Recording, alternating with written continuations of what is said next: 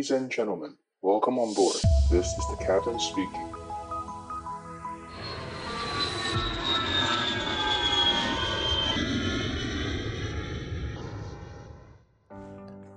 Hello，大家好，欢迎收听机长广播，我是可乐教官。今天的录音时间是十一月七号，然后这一前两礼拜真的是忙到爆掉，我真的是忙到爆掉。我跟大家解释一下为什么。其实飞行员的。呃，任务来说，当然大家知道就是飞行嘛。但是我们为了要能够持续的飞行，其实在我们的呃，不管是执照上啊，或者是很多的这个呃资格上，我们必须要去维持。那我之前跟大家解释过嘛，比如说第一个你需要维持就是九十天里面，你要能够做三次起飞跟降落。所以我们飞行员很难有那种像，比如说像那些呃国外的高阶主管啊，比如说什么各种。像我之前有跟一些外国人接触嘛，他们有时候就是说啊，我去放假放两个月，他们是外国人放暑假嘛，然后就两个月就不见蛋，然后两个月你就要找他的这个同事，他的这个职务的这个交接的人。那我们亚洲，当然亚洲人是比较少这样做了，那但是以飞行员来说，你就很难这样搞。为什么？因为飞行员你要放假放两个礼拜，呃，两个月、三个月，那。你这个九十天的这个起落的资格啊，就会非常难难以维持，所以呃，一般航空公司的飞行员很难做到就是这种连续放长假。我们可以放，比如说三天啊、五天啊，甚至呃十天，这种假期很多，但是我们我们很难就是放到两个月以上的长假。那讲到放假，我都等一下会跟大家解释一下那个。我们在国外飞行的飞行员，我们是怎么样、什么样的机会可以回家？好，那我先讲。那除了这个九十天的这个三个起落的资格你要去维持以外呢，那还有什么样资格要维持？还有一个就是每六个月我们必须要做一次模拟机的呃训练与考核。那这个模拟机套餐啊，这个是全世界的这个标准，就是 IQ 他们有定下这个标准，所以通常就是会分两天做。第一天你会做四个小时的呃训练，那这个训练呢，它就是会把各种不同的非正常的状况，比如说引擎起火啊，比如说比如说座舱失压，比如说有炸弹，比如说呃驾驶舱冒烟啊，比如说嗯各种各种的这种特别的事事情。那平常我们在飞的过程中，因为我们都是载着乘客跟货物起飞跟降落嘛，我们不会拿真飞机来做练习跟开玩笑，所以我们平常在飞的时候是正常的飞行。那呃，国际民航组织跟各国民航局跟航空公司会担心说，诶，那我们飞行员都每天都在做这个正常起飞落地起飞落地，你会不会忘记了这些紧急程序啊？像我们空巴有九条这个记忆项目要背嘛，我们是必须要呃直接能够。看到这个事情，我们直接能够把它背诵出来，能够然后反映到我们的手跟脚上面。那他会忘会担心说，你们这个很久没做，你这个你遇到了这个 wind shear 风切变，你会不会没有办法执行记忆项目？你遇到了这个呃可能快跟人家撞击的 TCAS warning，那你是不是没有办法跟人家做这个呃航机的避撞的这个呃记忆项目？所以他们就会。每每要求我们每六个月必须要做模拟机的训练与考核。那通常第一第一天的训练呢，就是会把各种不同的这个不正常的程序好拿出来做。像我们公司的上一季的这个第一天的这个模拟机训练，我们是做火山灰啊，就是遇到火山爆发。那火山爆发之后，后面马上就是接那个所有的这个皮托管，就是侦飞机侦测速度的这个管子被堵住了，被火山灰堵住了。所以我们就失去了这个速度，然后失去了速度完之后呢，我们又遇到双引擎失效。所以我们上一季是做这个活动，那我们这一季呢，就是做呃，因为我们现在即将冬季嘛，所以我们就做了这个防除冰的这个呃练习。然后防除冰完了之后呢，就会呃再做到我们这一季是做到那个嗯，就是两个。加压就是因为我们飞机的冷气系统跟加压系统是同一个组件，哦，我们叫 PAX，我们就遇到就是这两个组件都故障，然后飞机没有办法进行加压，那我们要怎么样去做？所以就是呃很多很多这些呃不正常的演练会在第一天的这个练习让你做，那你如果做不好，呃我们的模拟器教官会把你暂停，然后会跟你讨论说你刚刚这个地方哪里做不好，或者哪个地方你可以做得更好、更有效率。那可能会让你重新做一遍，或者就是呃，如果你只是差一些的话，它就是事后做讨论。那第一天练习完了呢，第二天就是比较像是考试，你必须要能够达到个一定的水准哦，就是不能够犯那些错误，那你才能够继续直飞下下面的六个月的航班航程。那通常第二天考核就比较嗯比较标准一点哦，SOP 哦，那就是基本上就是起飞，然后通常一定会带一个就是呃放弃起飞，放弃起飞之后呢，要看你们的这个。放弃起飞的程序有没有达到公，就是哦，因为我是飞空巴嘛，那我们有没有达到 Airbus 的那个标准？然后呢，那放弃起飞完了之后，可能要做疏散，或者可能不做。那在第二次，他就帮你把模拟机重新 reset 回到跑道上，然后你重新起飞。那通常一起飞之后呢，V 过了 v one 决定速度之后，就不能放弃起飞了嘛。那这个时候引擎就会失效，那个是蛮标准的。引擎失效之后，就看你能不能执行公司的这个。标准的引擎失效的飞行程序，然后呢，哎，我们要决定我们要做一个，嗯，因为我们不是说引擎失效了，我们就一定要怎么样，我们一定要先有一个讨论，然后要能够做这些程序，弄完了之后呢，好，决定返场。那返场的过程中，一定会考官一定会让你没有办法落地，然后让你用单引擎重飞，重飞完之后呢，再做一个非精确进场程序，然后呢，最后单引擎落地成功。那落地成功之后呢，就会这时候就会换成另外一个驾驶，比如说前面这一段是机长飞，后面就会换成我飞。那做一样的事情再做一遍。那做完之后呢，然后公司就会把你调到，比如说有些额外的科目嘛，比如说像我们这个月是，我们这一季是做那个呃很大的侧风，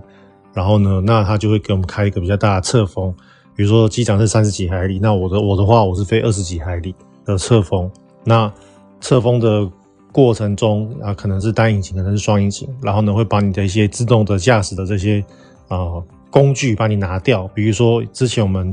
呃可以飞自动驾驶，我们可以飞自动油门，我们可以飞呃我们叫 flight director，就是它有一个十字架嘛，我们飞机只要追着十字架走就好。那可能考官都把你这个全部弄到，全部都坏掉。那我们就让纯锁飞。那所以这些科目全部做完之后呢，我们就。这两天，呃，每一天四小时，然后两天两个四小时做完之后呢，我们的这个飞行资格就可以再延续六个月。所以这就是民航呃民航业的标准哦，就是你有九十天的三个落地你要能够做，然后呢，这个六个月的这个模拟机的练习与考试各一天你也要做，你才能够持续的维持。那另外还有比如说像体检啊，这个都是很基本的。哇，为什么我这这这二十天会这么忙呢？是因为我们公司有呃，应该说已经发生了好久了。就是我们公司有把飞机租给中东的航空公司，那这个租啊，就是所谓的呃湿租哦，wet lease 哦，就是呃干湿分离的那个湿啊，湿租。那所谓的湿租啊，其实就是我们的飞，我们公司的飞机，加上我们公司的飞行员，加上我们的公司的空服员，加上我们公司的维护人员。所以这些所有的事情啊，包含比如说加油这些所有的事情，都是由我们公司负责。那呃，中东那边的航空公司呢，他就会跟我们签的这个湿租合约，就是说，好，我用一个价钱买你整个 package，买你整个这个呃服务哦，就是包含飞机的硬体，包含人的软体，然后你的人要自己去训练，然后你的飞机在我这边飞呢，是用你们公司的名义在飞的，所以会。发生一件很好笑的事情，就是这家中东的航空公司的客人买了这家公司的机票，然后呢，他等到他到了机场之后，发现说：“哎，我怎么找不到这个 A A 公司的飞机？比如说他是他是买了 A 公司的机票，他就哎，我买了 A 公司的机票，结果我到了机场，到了这个 gate，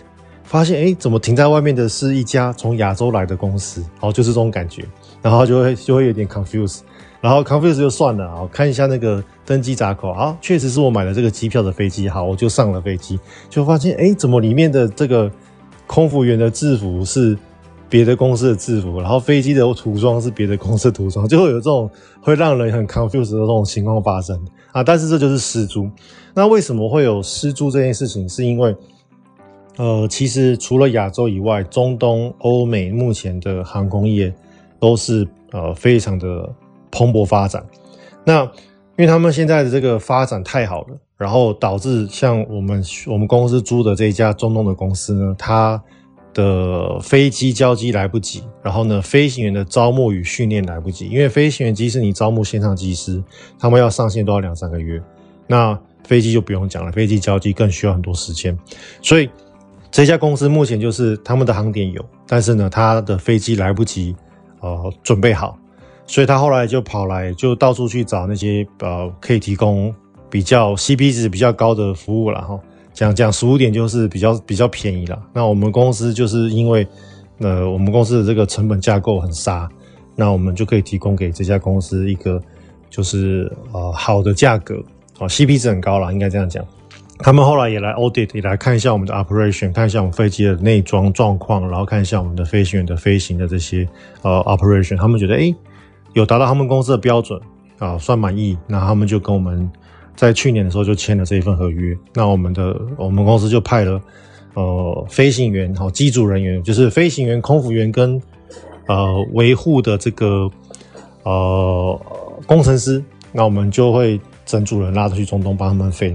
那就像我刚刚讲的，我们飞的就是我们自己公司的航班编号，所以这一架飞机我们送去这架飞机跟机组人员在我们公司的排班系统还是看得到。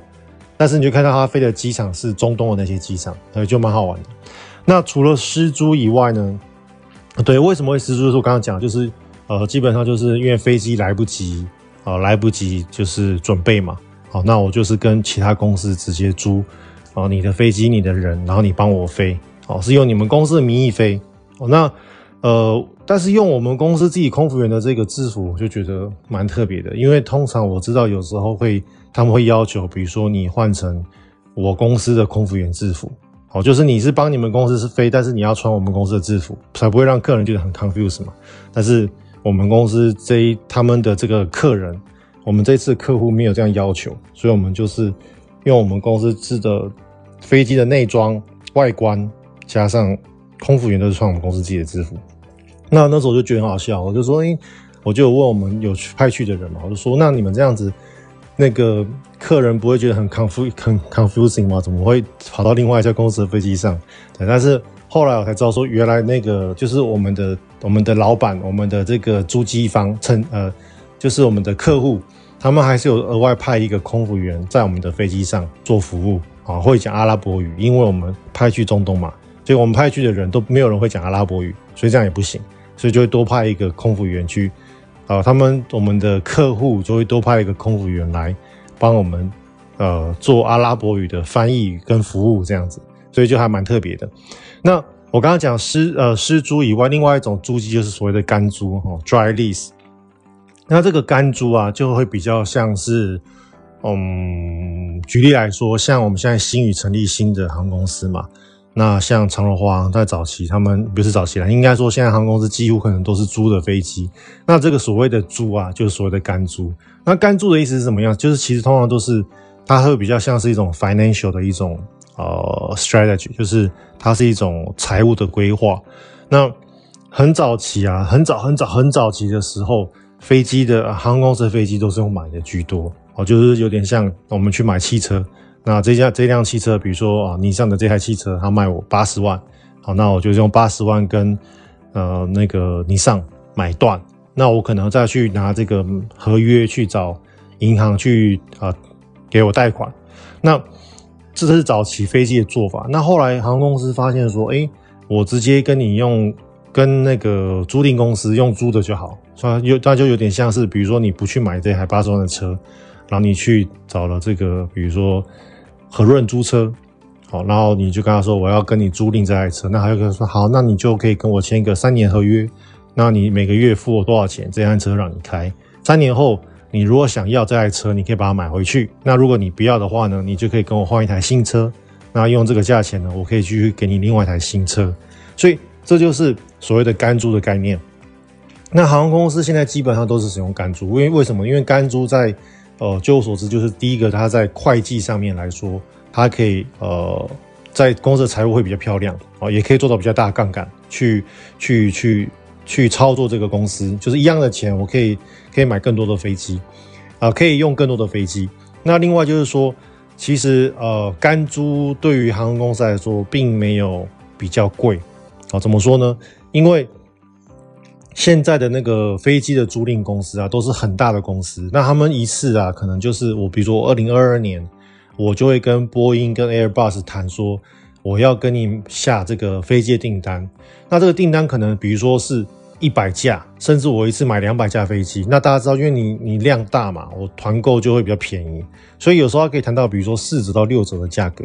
所以我本来一架飞机假设是，哦，我用个整数好了，本来是一百亿一百亿台币，那我可能只有买到四十亿台币到六十亿台币这个价格。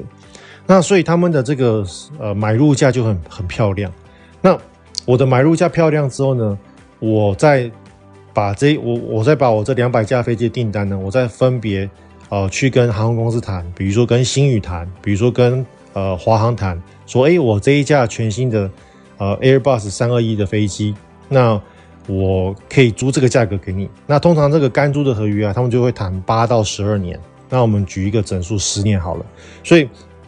他就跟你说，那我这个飞机呢，你如果今天去买这架飞机，可能要这个价格。那我就把你除以十年，然后再除以十二个月，你就用这个价钱呢跟我来啊租飞机。所以对于航空公司来说，其实他并没有多花多花到钱，他的钱其实跟啊就是租飞机跟买飞机的那在财务上来说，可能花的钱是差不多的。那好处就是说，哎，我的这个租赁合约到期了，我可以继续换下一台新的飞机，我就不用把这个旧飞机砸在自己手上嘛。好，所以这就是。呃，航空公司的好处就是，哎、我可以持续换的新飞机，我只要租赁合约到期，我就把这个飞机丢回去市场，我就丢回去给租机公司。那这种干租通常都是租全新的飞机啊。那他们呃这些大航空公司，比如说像星宇啊，他就可以跟租机公司说，好，你这这个飞机给我之后呢，但是我必须跟长荣，呃不，必须跟呃 Airbus，我要要求你要帮我做成怎么样的内装，怎么样的外观烤漆。然后呢，我的这个厨房要怎么放？然后我的厕所要要怎么样？多一个还是少一个？哦，所以这个东西都是可以由航空公司他们来决定。如果你是租全新的飞机，哦，所以这个干租的部分比较多来说，就是因为呃呃财务上的考量啊，会计会计上的考量，然后还有就是说有时候啊，这些租机呃这些租赁公司，它因为有可能订单在手上嘛，所以。我既然有订单在手上，那我这个排单排到我了之后呢，如果你跟我用租飞机的模式，这个单可以让你比较快去生产飞机，所以这也是一个好处，就是呃航空公司可以比较快的拿到新飞机。如果我自己去跟 Airbus 签约，那我签的就是新合约嘛，全新的合约一定是排在这个原本既有的合约的后面，所以生产就会变慢，所以呃飞机生产的快慢也会影响到我这个租机的意愿。那大家想，如果今天这些航空公司租的飞机，像我们之前华信有租那些 ERJ 嘛，那它到期了，到期了之后怎么办呢？那我们就是，如果我好用，我就继续用；如果不好用，哎，我就把它退掉。所以大家就发现说，很多租赁公司会把八到十二年的飞机收回到自己手上。那这个时候怎么办？所以飞机已经呃，对于租赁公司来说，这架飞机是白赚的。为什么？因为我已经收了。比如说，我已经收了华信航空这十年到十二年的这个飞机的这个租金嘛，所以这架飞机我已经是完全呃零成本。那我要重新把它释释放回市场上，那怎么办？所以我就会找，比如说比较小家的公司，哈比如说像我公司，我们公司比较小家，所以我们公司就就会找这种八到十二年刚刚被 release release 出来的飞机，我们就会去跟他们谈说，诶，你可不可以租？呃呃，这些飞机我想要租 Airbus 三二零，那我我我想要找飞机，那你们多少钱？那租赁公司就会报一个价钱给我们公司，我们公司就会去考虑说，哎，你这个 terms，你这个 condition，哦，是不是我们公司合用？那如果不 OK，那我就找别的租赁公司。所以其实市场上就是这样弄，所以就会有这种 first tier 最大的公司，像呃长荣啊、华航啊、星宇啊，他们会就会去跟租赁公司租全新的飞机。第一手的，那像我们公司这种小公司，好，那我们就会去找，就是像华航、长荣、星宇退退役下来的第二手的飞机，那大概就是我们会找大概八到十二年，不要太旧的飞机，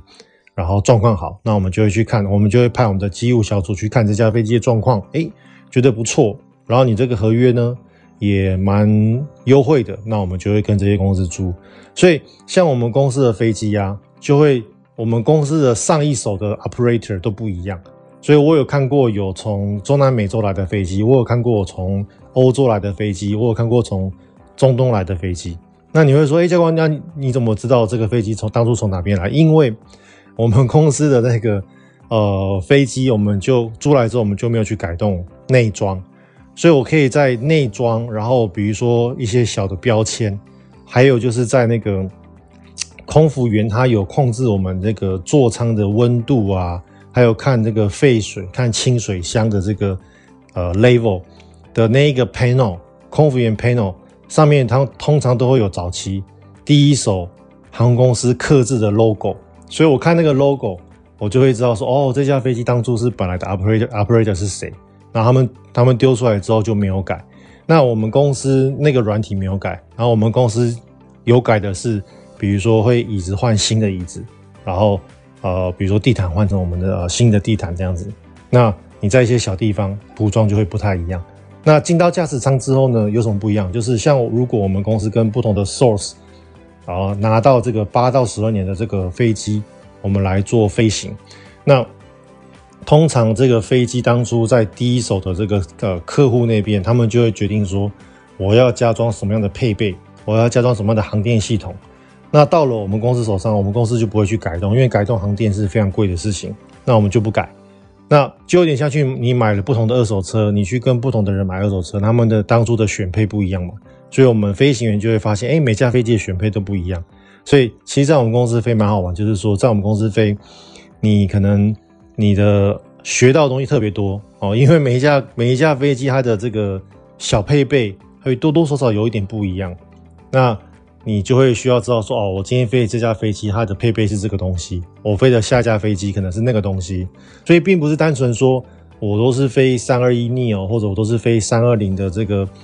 呃这个引擎的飞机，那他们都一样，也不一样。像我们公司，即使同同一款三二零，同一个引擎，它的小配备也不太一样。所以你就会觉得，哎，还蛮好玩的，学到很多新的事情。那话讲回来，为什么我这二十天那么忙？是因为呃，我刚才有讲，我们有师租的一个计划嘛，所以我们公司呃会每四十五天会派一组，就是新的五个人去中东飞。那我们公司就打算派我，可能在年底或者明年初的时候要去中东飞这个呃飞这四十五天。那这四十五天如果我去中东之后呢，就会卡到一个问题。我刚刚不是讲这个模拟机的过期嘛？那当初公司就问我说：“哎，我的这个模拟机什么时候过期？”我就跟他们说：“我是十二月就过期。”那我，所以我过去的模拟机都是六月跟十二月做，所以每一年的六月、十二月我就会去做这个模拟机的这个训练跟考核。那公司为了要送我去，所以他们就说：“好，那他就决定帮我提前去做模拟机，所以就变成我是这一季我们冬季的这个模拟机课程，我就变成第一梯去，所以我就。前几前一阵子就去了曼谷做模拟机，那也是因为临时就把我抓去做模拟机，那突然间就通知我说，哎、你可能只剩十天到十五天准备这个模模拟机科目，哇，那压力就来了。因为通常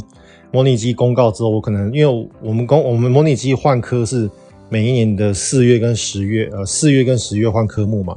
那我都是通常都是十二月做，如果我十二月做，我就是可能是第二第三个月才做这个科目。所以我前面就很多考古题，哦，前面就有很多人做过了，所以我就可以好好去准备。那就就变成我马上告诉我科目，然后我前面也没有人没有人考过，所以我全部都要自己来。然后呢，就这十天来就变得很忙哦，要要准备口试科目，然后要准备那个笔试的考试要看，然后呢，飞行科目要跟机长讨论，所以这样子弄下来一去一圈，十天就去了。好，那我就去了曼谷，然后就飞的模拟机也都蛮算蛮顺利的。那我觉得这一次搭到机长也是算不错的机长，因为我自己之前跟他搭过模拟机嘛，所以我知道他的飞行不错，然后他的整个那个算是状况都不错吧。然后我就跟他搭，也算是这次也算是蛮蛮蛮顺利的。那飞完了之后呢，然后我就回了回了我们 home base 嘛，然后就直飞了一两天之后呢，他们就说：“哎，可乐教官，那那个。”现在在中东的这个这架飞机呢，它的年度保养到了啊，就像我们开车一样，我们开车需要做一万公里或一年的保养嘛。那我们这个飞机在中东这架飞机，它的保养到期了，所以呢，他们要我马上呢当乘客飞到中东去，然后呢，我要把这架飞机从中东飞到大陆的天津的维护厂去做维护。那那当然，当时空公司也有想说，那我们要不要就是在中东做维护啊？就是有点像，比如说你要保养啊，你要保养，比如说玉龙好了啊，不不是玉龙，你上，你要保养，你要保养你上，你就可以在不同的保养厂去保养嘛，只要是原厂认可的。那但是每一家保养厂它可能把标价可能会不太一样啊。那像大陆的天津就会给我们公司比较好的价格，所以我们公司就想说，那我宁可把飞机飞去从中东哦飞到拉到大陆去哦，然后保养完之后再拉回东中东，还比你在中东保养便宜。所以他们就决定让我这样做，我就说好啊，那没问题啊，我就就去吧。那反正就是以公司呃任务为重嘛。那所以我就呃就有规划说，哎，好，那他们要把我拉去。呃，中东，那我从中东之后呢，我可以再接飞我们公司的飞机，把它飞渡到大陆去做大保养。那结果都都开始跑流程了，然后票公司票都买了，然后我就看到说，哎，我有三天的空闲嘛，我就是跟公司说，好，那我就先回台湾休假好了，因为我们去大陆就要隔离，然后要等飞机修好，通常都通常大保养的一年呃年度大保养大家都要呃差不多二十天到一年一个月左右，所以。我就跟公司说，那既然我二十天到一个月不能回家，那我就先回去呃回先回家休息休假一下。那我就哎、我就飞回家，然后打打算说，等到你们，我就请公司票帮我从曼谷买哦，从曼谷飞中东。那我就只要在他们起飞前，我就要再从台湾飞到曼谷去去接这架飞啊、呃，去坐这个呃他们帮我买的航班嘛。哦，所以台湾到曼谷这段是我自己买票。那都这样子都都想好了，然后我就回台湾休假。哎，结果就出事情了。结果我们公司前几天就说，哎，那个，呃，中东的那个签证办不下来，因为现在中东好像有那个足球嘛，在踢足球。那所以现在我们所有人的那个签证呢都被 reject，都都办不出来。所以呢，这个事情就呃取消。哦，我去我要去的事情就取消。但是因为飞机还是要飞啊，那怎么办？他们就后来就临时找了另外一个呃韩国籍的副驾驶。那这个韩国籍副驾驶为什么可以去？是因为他之前是派去中东去帮人家施租的这一组啊组员，所以他已经有那个国家的签证了。他唯一要做的是，他需要拿到大陆的签证哦。因为像我们去大陆是不用签证，那但是他就要，所以他们那因为我们公司是大陆公司嘛，所以就是在大陆签证拿拿到这一块会比较快，所以我们就可以去找那个在我们当地的就是亚洲这边的这个使馆帮忙，所以就这样子赶快绕了一圈，哎。所以我就变得不用去喽，那不用去怎么办？那我就跟公司说，那既然不去，但是我还是要飞曼谷啊，还有我的曼谷票买了，所以我就飞先飞到曼谷哦。我昨天早上就哦，我应该说我今哎、今天已经过一天了嘛，今天是今天是那个七号，所以是我是六号的早上哦凌晨啊，六号凌晨一点多我就飞到了曼谷，那我就在在跟公司说，那你再帮我。呃，加一个机组哦，就是我们讲，就是我之前讲，就是加 GD 嘛哦，就是我加一个机组名单，然后回来这边之后就可以继续呃直飞，直飞我们的这个公司的航班。那所以我就回来回到我们的 home base 之后，我就可以呃，像我等一下就会再去飞我们的一个四腿班哦，就开始正常飞行了，就是办公室飞，我就不用去飞度了。所以那但是。像我半夜凌晨一点多到曼谷，啊，我们公司的飞机呢，最快的飞机从曼谷出发回我们的 home base 是中午，哦，应该说下午啦，哦，就是中午的十二点半，所以我凌晨一点半到曼谷，然后我要中午十二点半才能够离开曼谷机场，所以这个中间的这十个十一个小时就会很硬，因为没地方睡觉。那后来我的做法就是，我先去那个 lounge，就是休息室，然后我就。呃，吃先吃喝，然后呃充把我的手机充饱电，然后还去冲了一个澡，然后后来就弄完之后呢，就在呃椅子上坐着躺了一下，后来觉得不舒服嘛，然后我就离开了那个 lounge，那离开 lounge 其实也已经也已经早上八九点左右了，然后我就去那个我们公司的登机口附近，